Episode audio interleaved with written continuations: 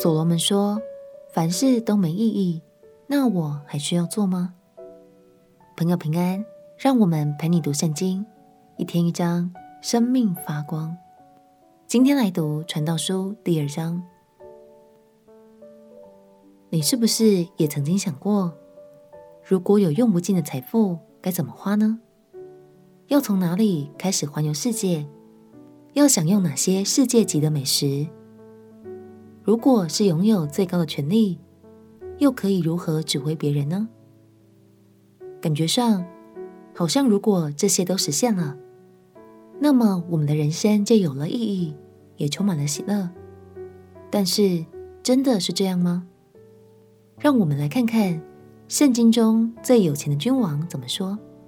一起来读《传道书》第二章。《传道书》第二章，我心里说：“来吧，我以喜乐试试你，你好享福。”谁知这也是虚空。我只嬉笑说：“这是狂妄。”论喜乐说：“有何功效呢？”我心里查究，如何用酒使我肉体舒畅，我心却仍以智慧引导我，又如何持住愚昧？等我看明世人，在天下一生当行何事为美？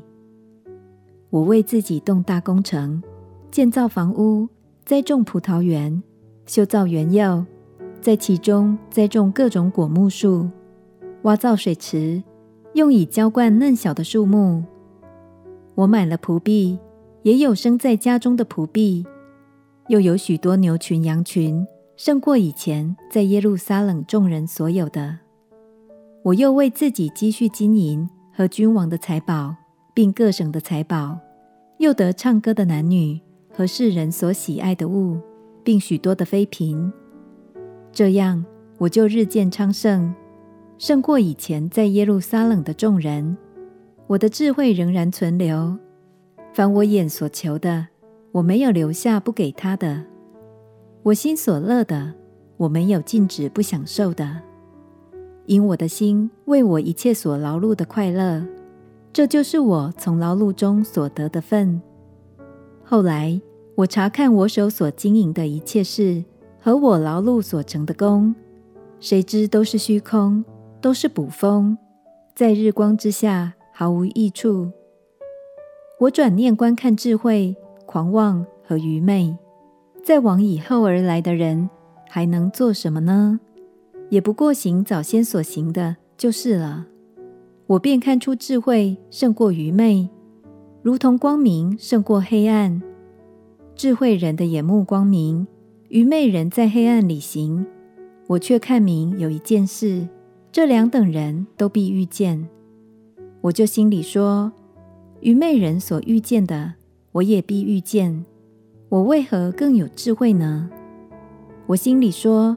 这也是虚空，智慧人和愚昧人一样，永远无人纪念，因为日后都被忘记。可叹智慧人死亡，与愚昧人无异。我所以恨恶生命，因为在日光之下所行的事，我都以为烦恼，都是虚空，都是捕风。我恨恶一切的劳碌，就是我在日光之下的劳碌，因为我得来的。必留给我以后的人。那人是智慧，是愚昧，谁能知道？他竟要管理我劳碌所得的，就是我在日光之下用智慧所得的，这也是虚空。故此，我转想我在日光之下所劳碌的一切工作，心便绝望，因为有人用智慧、知识、灵巧所劳碌得来的。却要留给未曾劳碌的人为分，这也是虚空，也是大患。人在日光之下劳碌累心，在他一切的劳碌上得着什么呢？因为他日日忧虑，他的劳苦成为愁烦，连夜间心也不安，这也是虚空。人莫强如吃喝，且在劳碌中享福，我看这也是出于神的手。论到吃用享福，谁能胜过我呢？神喜悦谁，就给谁智慧、知识和喜乐。唯有罪人，神使他劳苦，叫他将所收据的、所堆积的归给神所喜悦的人。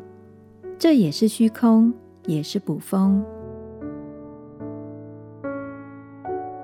所罗门已经是世界上最有钱、最有权，也最有智慧的人。但是，无论他怎样用心观察、钻研各个领域，甚至是尽情的放纵享乐，也依然找不到能让生命感到满足的方法。这段经历让他在回顾自己的一生时，不禁感到懊悔与失望。